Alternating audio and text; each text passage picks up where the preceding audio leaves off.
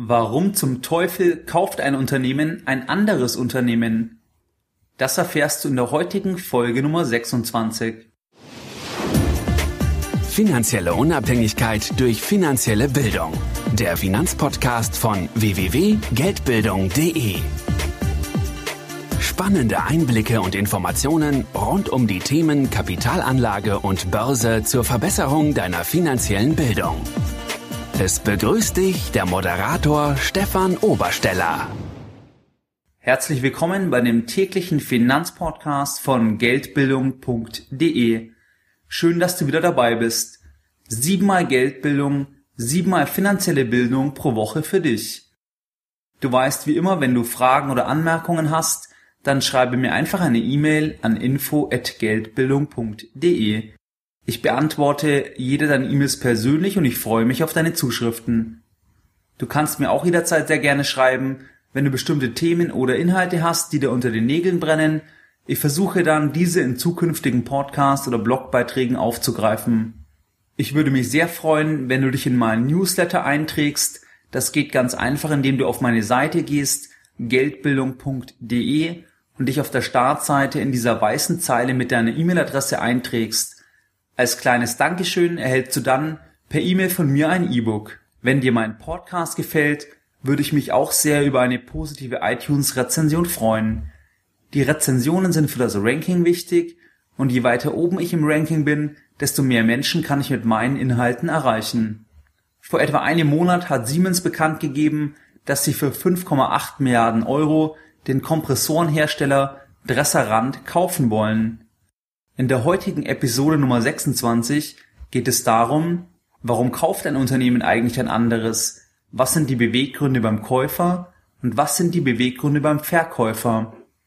Ich nenne dir eine Reihe an verfehlter Übernahmen und zeige dir, ob empirisch gesehen sich Übernahmen lohnen. Lass uns direkt einsteigen. Was sind die Beweggründe beim Käufer? Das heißt, warum möchte ein Unternehmen ein anderes Unternehmen kaufen? Hierfür gibt es eine Reihe an Gründe. Ein Grund könnte sein, der Käufer versucht das eigene Aktionärsvermögen zu erhöhen. Ein weiterer Grund könnte sein, dass der Käufer denkt, er macht ein Schnäppchen, das heißt, dass er für das Akquisitionsobjekt weniger bezahlt, als er diesem an Wert beimisst. Ein dritter Grund könnte sein, dass sich der Käufer Zugriff auf Kompetenzen und Ressourcen erhofft. Das heißt, dass er durch die Akquisition neues technisches Know-how erwirbt oder sich Bezugsquellen sichern kann. Ein vierter Grund könnte sein, dass sich der Käufer eine verbesserte Marktstellung erhofft, beispielsweise durch die Ausschaltung eines Konkurrenten oder durch den Eintritt in einen neuen Markt. Ein weiterer Grund könnte sein Economies of Scale, sogenannte Fixkostendegression. Das heißt, durch den Zukauf ist die Gesamtorganisation effizienter und kann Synergieeffekte erzielen. Das Unternehmen hat eine höhere Lernkurve und mehr Verhandlungsmacht gegenüber Zulieferern. Weitere Gründe könnten sein, dass sich der Käufer qualifizierte Mitarbeiter erhofft, eine Risikominimierung durch Diversifikation oder Steuervorteile, wenn das Akquisitionsobjekt Verluste schreibt. Jetzt haben wir die Beweggründe für eine Akquisition aus Käufersicht gesehen, aber zu einem Geschäft gehören ja immer zwei Parteien, das heißt, was sind die Beweggründe des Verkäufers?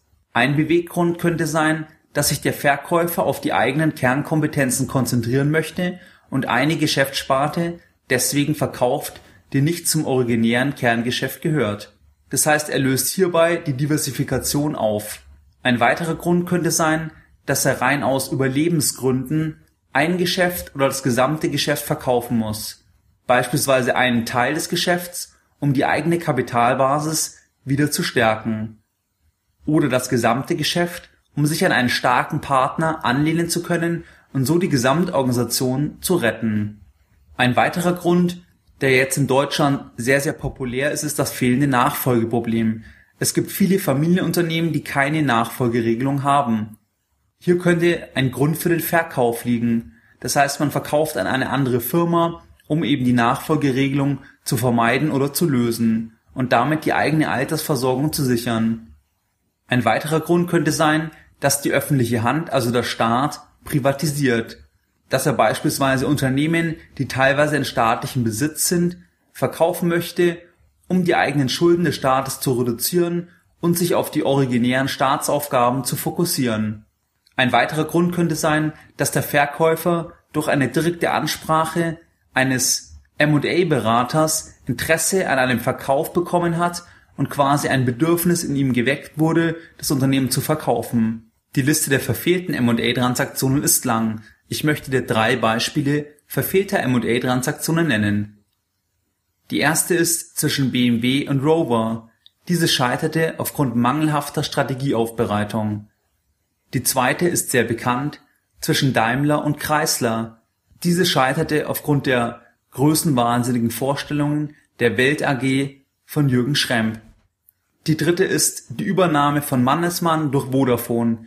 Dieser scheiterte durch einen überhöhten Kaufpreis durch die Überbewertung von Synergien. Wusstest du, dass mehr als 50 Prozent der Akquisitionen keinen Wert für die Aktionäre generieren?